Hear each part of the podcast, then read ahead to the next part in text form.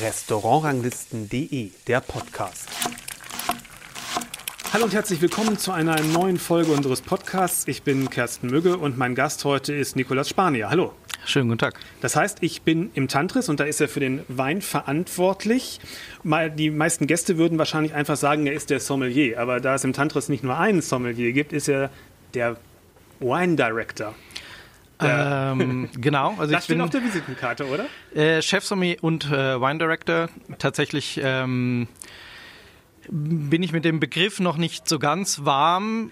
Normalerweise gibt es Wine Directors. Was hat man Ihnen erzählt, was soll der Begriff bedeuten? normalerweise hat man Ihnen den Job verkauft. Normalerweise ist ein Wine Director in Häusern, ähm, Hotels zum Beispiel, Hotelgruppen, wo es viele Restaurants gibt, der übergreifend über die Restaurants äh, das Weinprogramm macht. Ähm, ich habe die Funktion des Chefsommeliers im Restaurant Tantris, im Menürestaurant und bin dann Wine Director für beide Restaurants, für das ganze Haus. Ähm, dadurch kam der Begriff einfach noch dazu, sprich ich bin in der Funktion als Chefsommelier mein eigener Chef. Ähm, und dann gibt es aber noch den äh, Mathieu Merlstein als Chefsommelier im à la carte Restaurant. Wie viele wie viel Sommeliers sind Sie insgesamt hier im Haus? Fünf. Fünf, genau. Das ist ja dann schon ein größeres Team. Ja. Ähm, wie sind die Aufgaben verteilt? Wir haben über die Jahre in verschiedensten Konstellationen gearbeitet, mit Kommis-Sommelier, Sommelier, stellvertretendes äh, Chefsommelier, Chefsommelier. Ähm, und tatsächlich ist das mittlerweile gar nicht mehr so, dass wir dann eine, eine, eine, feste Struktur versuchen einzuführen, sondern äh, wir richten uns tatsächlich ein bisschen nach dem Personalmarkt. Mhm. Ähm, da äh, das ein Riesenthema geworden ist. Jetzt gerade in Corona hat sich das enorm zugespitzt in der Gastronomie. Ähm, schaut man tatsächlich, welche. Können. Ja, nicht ganz. Also das wäre, wir haben tatsächlich Bewerbungen gehabt, ja. wo man jetzt sagen kann, das, das kann man einfach nicht machen. Ja. Ähm, aber wir schauen, für welche Positionen wir die qualifiziertesten äh, Leute kriegen und so stellen wir dann das Team auf. Ähm, und natürlich ist auch das Ziel, ein Kommis-Sommelier äh, so lange zu halten und dahin zu arbeiten, dass er dann zum Sommelier wird. Ähm, das Problem ist natürlich, ein Sommelier muss hier eine eigene Station führen, äh, Weinempfehlungen machen etc. Bei unserer riesigen Weinkarte ähm, dauert es auch seine Zeit, bis man wirklich äh, alle Weine kennt und wirklich souverän auch mit der Jahrgangstiefe etc. Weine empfehlen kann. Ähm, da muss man ein bisschen reinwachsen.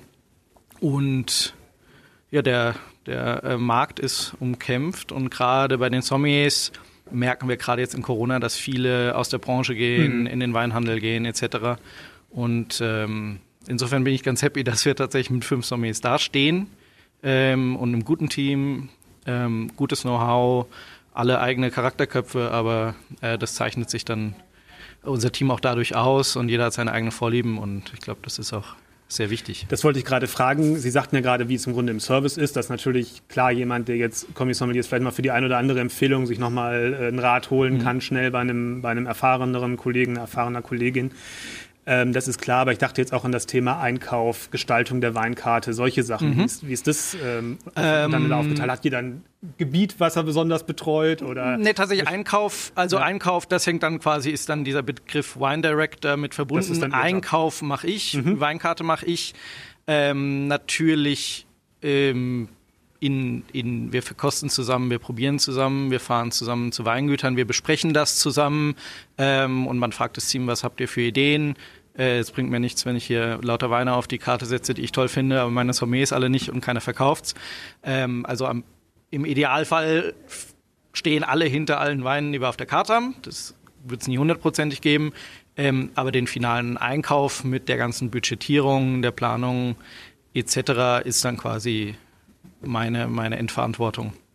Und finden Sie das angenehm, so im Team zu arbeiten? Macht das, würden Sie sagen, das macht insgesamt die Weinkarte, das Weinerlebnis im Tantris besser? Ja. Weil? Weil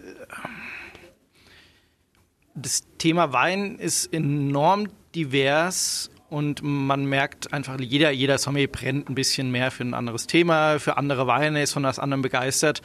Und man merkt bei verschiedenen Sommeliers einfach auch, wie sie verkaufen, wie sie andere Weine verkaufen, auf Gäste anders eingehen. Und es bringt einfach nochmal eine äh, Diversität mit rein. Äh, einerseits, wie man mit den Gästen klarkommt und umgeht. Wie gesagt, wir sind alle eigene Charaktere und es gibt Gäste, die, die haben ihren Wunschsommelier und sagen, ach super, den finde ich klasse.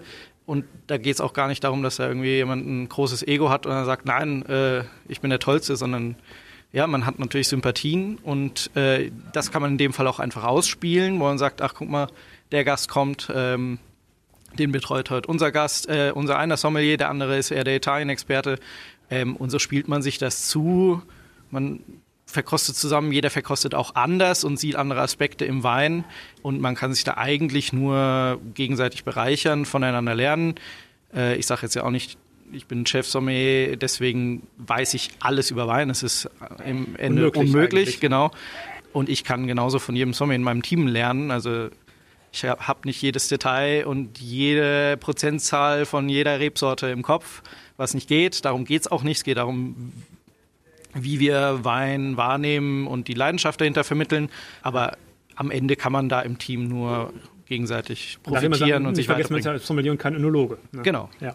Das Tantris hat ja von je, seit jeher eine äh, Weinkarte, ähm, die mit zu den umfassendsten und ich sag mal in der Jahrgangstiefe mit besten des Landes gehört. Wie pflegt man so eine Karte? Wie geht man damit um, dass die diese, dieses Qualitätslevel auch über die Jahre halten kann? Denn ich sag mal so, die Leute, die sich die besten Sachen rauspicken, davon gibt es ja ein paar und dann ist man vielleicht auch, steht man mal schnell ohne da, ohne Highlights. Das ist tatsächlich eine der größten Herausforderungen ähm, und eine der größten Stärken des Tantris, ähm, was für, mit verschiedenen Faktoren zusammenhängt. Erstens haben wir natürlich die Geschichte des Hauses. Wir haben 50 Jahre die das Tantris existiert und die schon Vorarbeit geleistet wurde. Der Weinkeller wurde natürlich aufgebaut, nicht von mir, sondern auch schon von großartigen Sommeliers vor mir die Grundsteine gelegt haben. Beziehungen zu Winzern wurden über lange, lange Jahre gepflegt, zu Händlern. Und man hat nicht, natürlich nicht von Null angefangen. Wir haben Platz, wir haben ein großes Außenlager, wir haben einen großen Keller hier.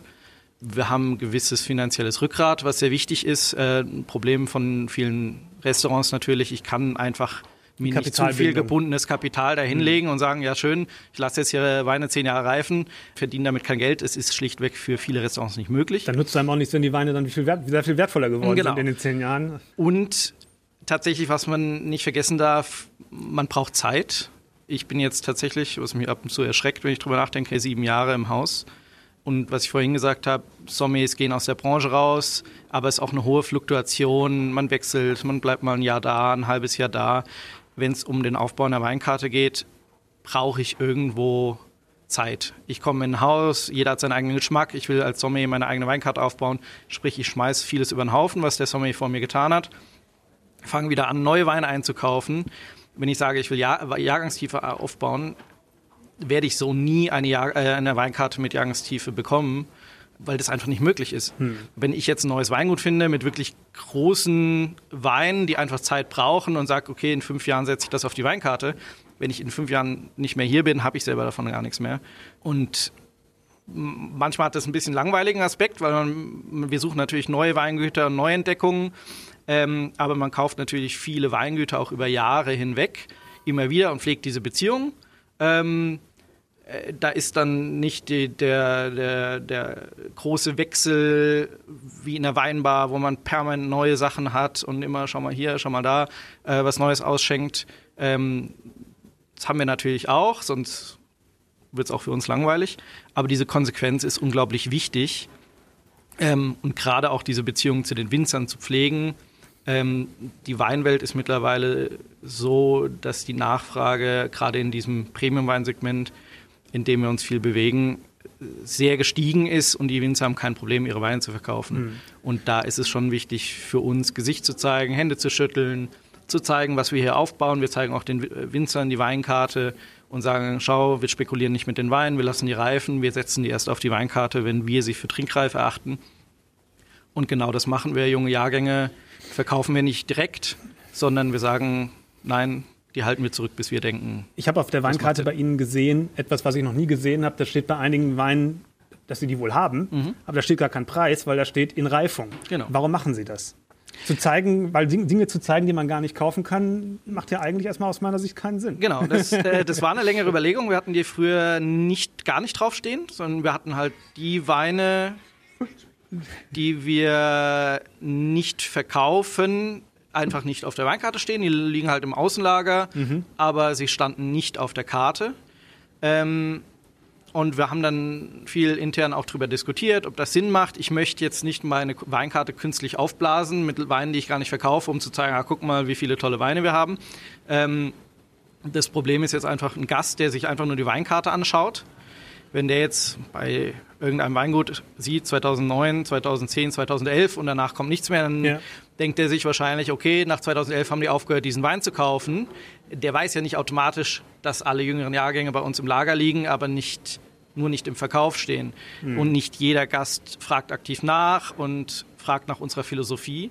Und durch dieses Draufschreiben, wir schreiben ja auch dazu in Reifung, transportieren wir unsere Philosophie quasi mhm. an jeden, der diese Weinkarte anschaut, ohne dass wir immer aktiv in die Konversation einsteigen müssen, ähm, weil manche Gäste schauen sich die Weinkarte auch nur online an oder blättern durch und dann haben sie immer diesen Aha-Effekt und sagen, ah okay, ähm, hier werden die Weine zurückgelegt, gemacht. die lassen das reifen. Also da steckt mehr dahinter. Warum auch gleich von dem gleichen Wein der eine Jahrgang gerade zu haben ist und der genau. andere nicht. Teilweise ist auch der ältere noch in Reifung, weil er einfach im Moment schwierig zu trinken ist, mhm. verschlossen ist, etc.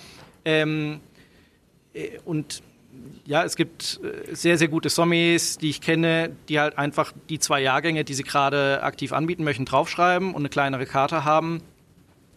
Und ähm, ja, wir haben einfach uns dazu entschlossen, das trotzdem draufzuschreiben. Ähm, es gibt uns, wenn wir die Weinkarte anschauen und bearbeiten, auch einen Überblick, okay, das liegt noch im Außenlager. Manchmal äh, denkt man, ah, den, vielleicht sollten wir den jetzt mal wieder reinholen. Äh, reinholen. Mhm.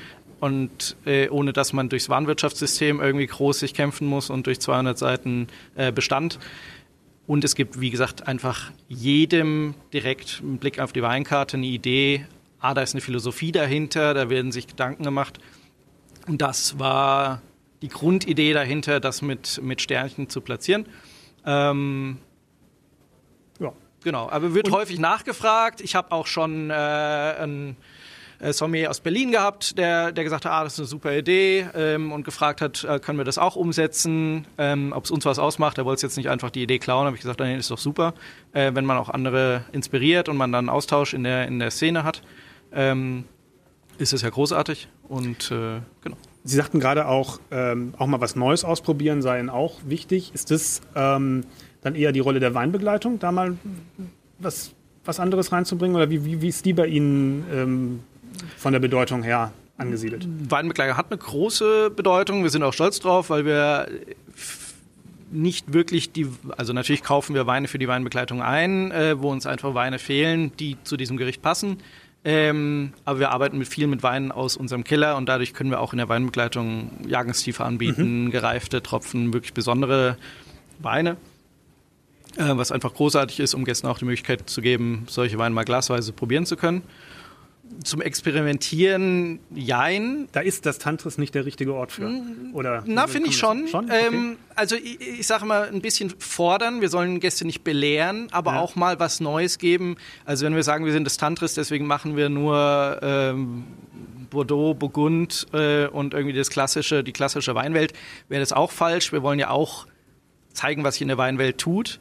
Ähm, nur jetzt haben wir Länder wie wenn wir Slowenien haben oder doch mal in die, in die Naturweinrichtung gehen, was einfach im Tantris mit seltener als Flasche bestellt wird, dann lässt sich das sehr schön in die Weinbegleitung einbauen, um auch mal Leuten und Gästen zu zeigen, ach guck mal, es gibt tollen Wein in Slowenien, hattet ihr vielleicht gar nicht auf dem Schirm.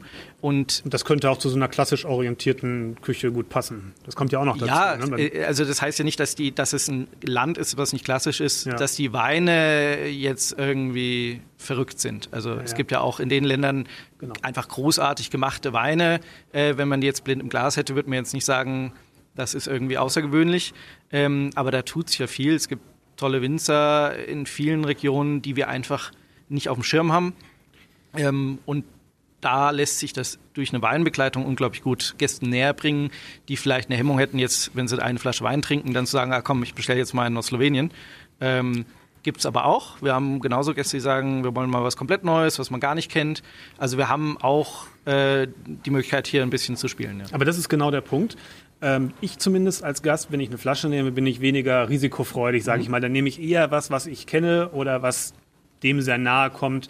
Und natürlich dann mit ein bisschen Beratung, ähm, vielleicht auch, wenn Sie an einen Tisch kommen, wo es darum geht, eine Flasche äh, möchte der Gast gerne bestellen. Woran erkennen Sie ähm, und wie nehmen Sie das wahr?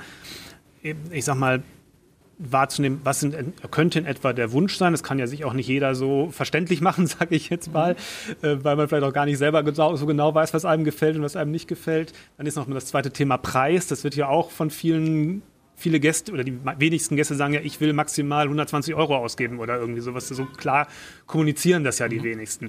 Wie gehen Sie mit diesen beiden Sachen um, um da das, ist ein guter das richtige Händchen zu, zu haben? Ist ein guter Punkt, weil für mich ist es einer der wichtigsten Faktoren auch fürs komplette Sommelier-Team, einer der wichtigsten Punkte, den ich intern immer kommuniziere, weil wie gesagt, wir möchten Gäste nicht belehren und wir möchten nicht arrogant sein und wir möchten keinem vorschreiben, was ihm schmeckt. Ähm, und natürlich muss man da ein bisschen rausfühlen, was möchte der Gast.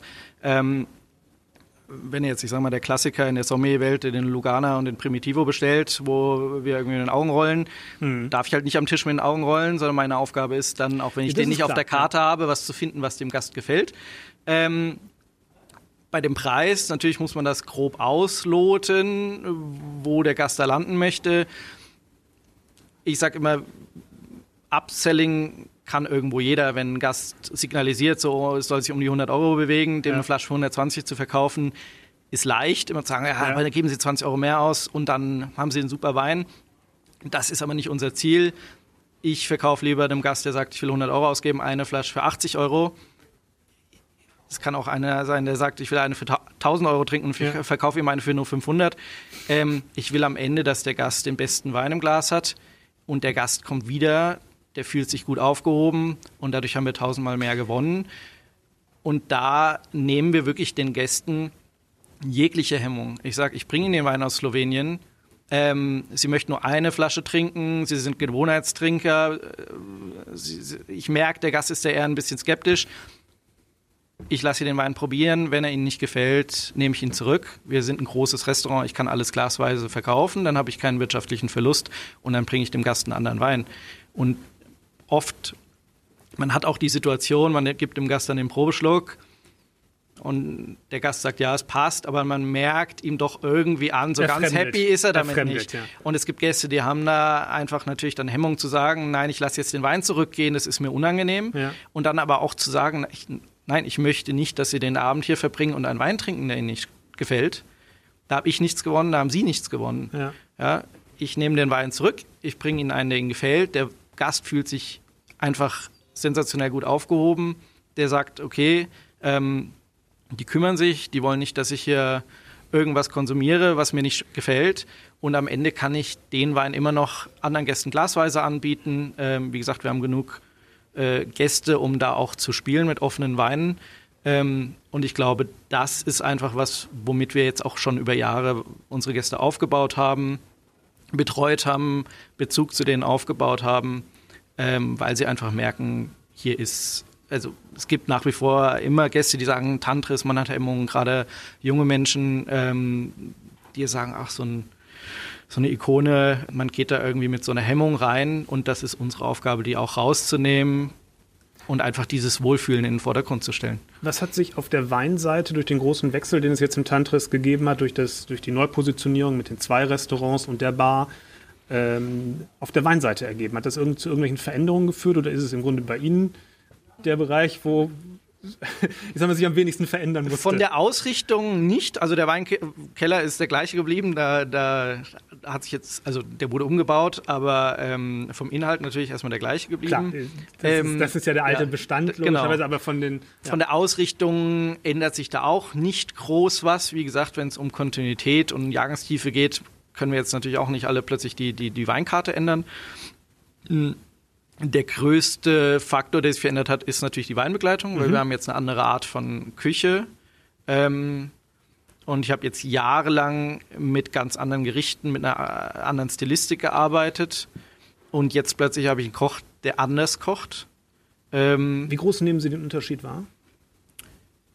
Äh, schon, schon groß. Mhm. Ähm, also nicht, nicht in, in qualitativ, sondern wirklich einfach von der Ausrichtung, ja, ja, wo man sagt, zum Beispiel, unser jetziger Küchenchef, der Ben, äh, kocht, hat einen anderen Säurenerv in vielen mhm. Gerichten. Er arbeitet ja. gerne mit Zitrusfrüchten. Ja, das stimmt. Ähm, ja. Das habe ich so wahrgenommen. Ja, und das sind Aspekte oder auch gern mit Bitternoten. Mhm. Und das sind natürlich Aspekte, die einen plötzlich, wo man ganz anders mit einem Wein herangehen muss, mhm. ähm, wo jetzt das ist eine neue Herausforderung. Mhm. Ich kannte auch früher viele, viele Gerichte und Soßen, wo man irgendwann weiß, ah, okay, da muss ich in die Richtung gehen. Ja. Weil man hat das jetzt über Jahre lang begleitet und man hat schon so einen, so einen Instinkt für die Gerichte. Und plötzlich steht man vor einer ganz anderen Aromenwelt und muss natürlich mit Wein ganz anders da herangehen. Äh, wir haben jetzt zum ersten Mal äh, Weinbegleitung gehabt, wo ich Sake eingebaut habe. Ähm, und wirklich stark maische vergorene Weine, was früher bei der Küche schwierig war. Und jetzt teilweise habe ich Gänge, wo das quasi danach verlangt, weil es ganz schwierig ist, ähm, einen klassischen Wein zu finden, der dazu passt, äh, was aber auch einfach spannend ist. Neue Herausforderung, aber ganz spannend und ähm, dadurch hat sich natürlich die Weinbegleitung dementsprechend auch verändert ähm, von den Weinen, die wir jetzt teilweise einbauen. Und im zweiten Restaurant, Tantris DNA, ähm, ist es dann eher so ein bisschen vergleichbarer zu dem, wie es vorher war, von der, von der Weinausrichtung her, was das angeht? Oder ist es auch wieder noch anders? Im Prinzip kann man sagen, ja, wobei hier gibt es nicht in dem Sinne eine fixe Weinbegleitung, mhm. da es ja ein à la carte Restaurant ja. ist ohne, ohne Menü. Es ist doch eher flaschenverkauftes oder glasweise. Viele Flaschen, glasweise. Wir haben auch Gänge, äh, Gäste, die suchen sich drei Gänge aus, sagen, sie hätten gerne Weinbegleitung und dann machen wir das einfach spontan, reden mhm. mit dem Gast, wo sich das bewegen soll, ähm, in welche Richtung und dann spielen wir mit den Weinen, die wir offen haben oder machen was auf aber es ist nicht, da es kein fixes Menü in dem Sinne gibt, ähm, sind die jetzt nicht niedergeschrieben. Ähm, aber es geht von der Ausrichtung eher in das, was wir früher gemacht haben, weil es natürlich auch klassisch französische Küche ist. Genau. Wie ist denn bei Ihnen persönlich das Interesse an Wein entstanden im, im, im Berufsleben, sage ich jetzt mal? Ähm, das ist eine Frage, die man als Sommelier, glaube ich, oft gestellt ja. bekommt. Und äh, im Gegensatz zu vielen anderen Sommeliers gab es bei mir nicht diesen Aha-Moment, mhm. wo ich gesagt habe, dieser eine Wein, der mir die Augen geöffnet hat. Ähm, ist mehr denn für den Service, dass es interessanter ist, was machen zu können? Also kommt das mehr von der Seite dann her? Oder nee, auch, äh, ich habe auch gar keine, tatsächlich gar keine gastronomische Ausbildung. So, ach, ich habe Hotelmanagement studiert so, okay. im Ausland und habe nebenbei, neben meinem Studium in der, immer in der Gastronomie gearbeitet ah. und viel in Restaurants gearbeitet, die wirklich eine große Weinausrichtung mhm. hatten und habe dann irgendwie in Richtung Weinkellner angefangen, auch Weine äh, mehr in, ins Weinthema zu gehen, einfach schon durch meine Nebenjobs etc. Und dann ging das immer weiter in die Faszination, wo ich gesagt habe, das ist ein tolles Thema. Ich habe immer schon gerne genossen und dann war mein Studium zu Ende und ich habe gedacht, eigentlich will ich nicht im Büro sitzen. Ähm, im Management in einem Hotel, sondern eigentlich möchte ich am Gast bleiben mhm. und im, äh, am Produkt bleiben. Ähm, und da habe ich dann erst im Nachhinein noch quasi die Sommelier-Ausbildung äh, dazu gemacht und wirklich bin in die Richtung Sommelerie weitergegangen. Aber das war wirklich ein, ein, ein stetiger Prozess dahin, ohne diesen einen großen Aha-Effekt, der irgendwie da war. Den hat es tatsächlich in dem Sinne nicht gegeben, aber die, die große Liebe ist einfach so weiter und weiter gewachsen. Und Gibt es für Sie, ich sag mal, Gegenden, weiße, weiße Flecken, wo Sie sagen, äh, kenne ich gar nicht, würde ich gerne kennen? Ähm, tatsächlich ist es so, in, am Anfang meiner Sommelier-Laufbahn hat man sich natürlich auch durch eine Sommelier-Ausbildung mit allen möglichen Regionen der Welt beschäftigt. Ja ähm, in dem Moment, wo man wirklich dann im Restaurant steht, eine Weinkarte pflegt, beschäftigt man sich natürlich sehr, sehr tief mit den Regionen, die man, die man auch hat. selber verkauft ja. und vertritt. Ähm, und dadurch, dass es bei uns auch viel mit Reisen verbunden ist und die Kontakte zu den Winzern pflegen, ähm, muss man natürlich irgendwo sich fokussieren, weil ja. äh, am Ende muss ich im Restaurant auch stehen und unsere Gäste bewirten. Und kann nicht permanent unterwegs sein. Das fällt dann viel auf die Wochenenden, auf die freien Tage, auf den Urlaub. Mhm. Und da ist natürlich zum Beispiel Burgund, äh, Frankreich ein großer, großes Thema bei uns. Ähm, Piemont sind natürlich auch Regionen, wo ich schneller hinkomme. Ich habe jetzt das Privileg, auch in Australien alle Weingüter schon besucht zu haben, mhm. die wir auf der Karte haben. Ich habe auch mal in Melbourne gearbeitet, äh, in Kalifornien auch schon. Aber tatsächlich Südamerika zum Beispiel, Argentinien, Chile etc., wo es sicherlich auch spannende Weine gibt, äh, die sind bei unserer Weinkarte einfach nicht vertreten, weil wir uns auch auf der Weinkarte fokussieren müssen. Ähm, und dadurch hat man eigentlich auch gar nicht mehr so viel Zeit, und sich auch mit diesen Regionen noch zu beschäftigen. Wie wichtig ist das? Sie sagten auch gerade, Sie äh, sprechen auch mit Winzern oder die kommen auch hier hin und mhm. äh, Sie versuchen denen auch den Gedanken des Tantris näher zu bringen. Wie wichtig ist Ihnen dieser direkte Kontakt mit Winzern, auch ein Weingut vor Ort kennenzulernen? Oder ist es eigentlich, ich sag mal, einfacher, bei einer Messe, bei einer Veranstaltung hier in München ein Weingut erstmal kennenzulernen, weil es in einer neutraleren Umgebung ist und man diesen Sympathiefaktor, der ja auch immer eine Rolle spielt, den man ja vielleicht als Sommelier nicht so, muss ja nicht immer hilfreich sein, äh, sozusagen für den, für den Einkauf und für diese ganzen Sachen. Das ist ja doch nochmal eine andere Sache, als wenn ich privat äh, mit den Weinkeller fülle.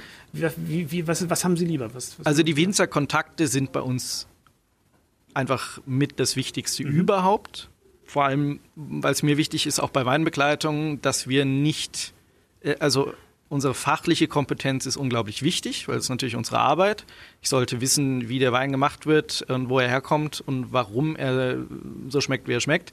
Ähm, viele Gäste können aber auch mit Fachterminologie und so viel Fachgesimpel nichts anfangen und auch mit äh, irgendwelchen ähm, Gesteinsformationen und äh, Bodenschichten und Hangneigungen nicht. Äh, was ich am Tisch vermitteln will, ist eine Philosophie des Winzers.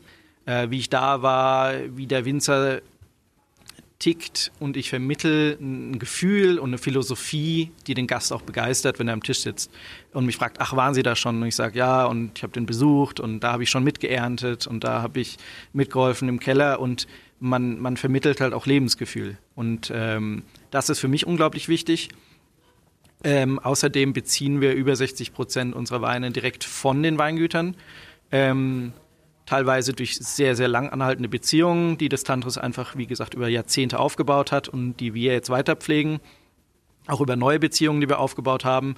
Im Prinzip arbeiten wir, machen wir die Arbeit, die Händler auch machen. Wir reisen in die Region, wir suchen auch neue Weingüter, entdecken neue Weingüter. Ähm, wir arbeiten mit großartigen Händlern zusammen, die auch einen großartigen Job machen. Ähm, aber es ist für uns auch einfach was, was wir aufgebaut haben über lange Zeit, wo wir stolz drauf sind ähm, wodurch wir auch Weine haben, die unglaublich schwierig äh, zu bekommen sind auf dem Markt. Mhm. Ähm, und es ist einfach schön, auch so arbeiten zu können. Und man hat heutzutage viele Restaurants, in die man geht und man schaut auf die Weinkarte und man sieht jetzt als, als Insider, als Sommelier, ah, okay, arbeitet Dann weiß man schon, welcher Händler Genau, er arbeitet mit ja, dem, ja, ja. dem, dem Händler, weil ich sehe das auf einen Blick, die und die Weine, die arbeiten mit dem Händler. Ähm, und das würde zum Tantris nicht passen. Ja, wie gesagt, wir arbeiten mit absolut großartigen Händlern, die einen tollen Job machen, ein tolles Portfolio haben, ähm, die auch unglaublich viel für uns tun.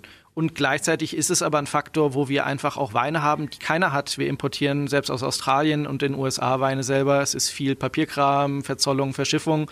Ähm, aber wir haben Weine, die auf dem Markt nicht existieren. Wir entdecken selber neu. Wir können Sachen zeigen, die keiner hat. Und da steckt eine Expertise dahinter, die wir uns einfach aufgebaut haben, ähm, wovon wir profitieren, wovon Winzer mit profitieren und wie gesagt, mit was, was wir vermitteln, wo wir zeigen, äh, ja, wir, wir, wir suchen, wir, wir beschäftigen uns halt auch mit den Winzern, wo kommt das Produkt her, wie wird dort gearbeitet äh, ist ja äh, im Endeffekt in der Küche genauso. Wir schauen ja auch, unser Küchenchef schaut ja auch, äh, wo kommt der Fisch her, wo kommt das Fleisch her, dass wir nichts aus einer Massentierhaltung haben äh, und aus irgendwelchen Betrieben, wo die Tiere gequält werden. Und beim Wein sollte es genauso sein, wenn ich jetzt einen Winzer habe, der alles mit Chemie tot spritzt und eigentlich kein netter Mensch ist, äh, muss ich von ihm kein, kein, Wein kaufen. Also die, die Weinwelt ist zu groß ähm, und das ist schon ein enorm wichtiger Faktor für uns. Ähm, Messen sind trotzdem natürlich großartig, um einfach mal Sachen zu probieren, die man gar nicht auf dem Schirm hatte. Und dann sagt, oh, der Wein ist ja toll, äh, lass doch mal zu dem Winzer fahren.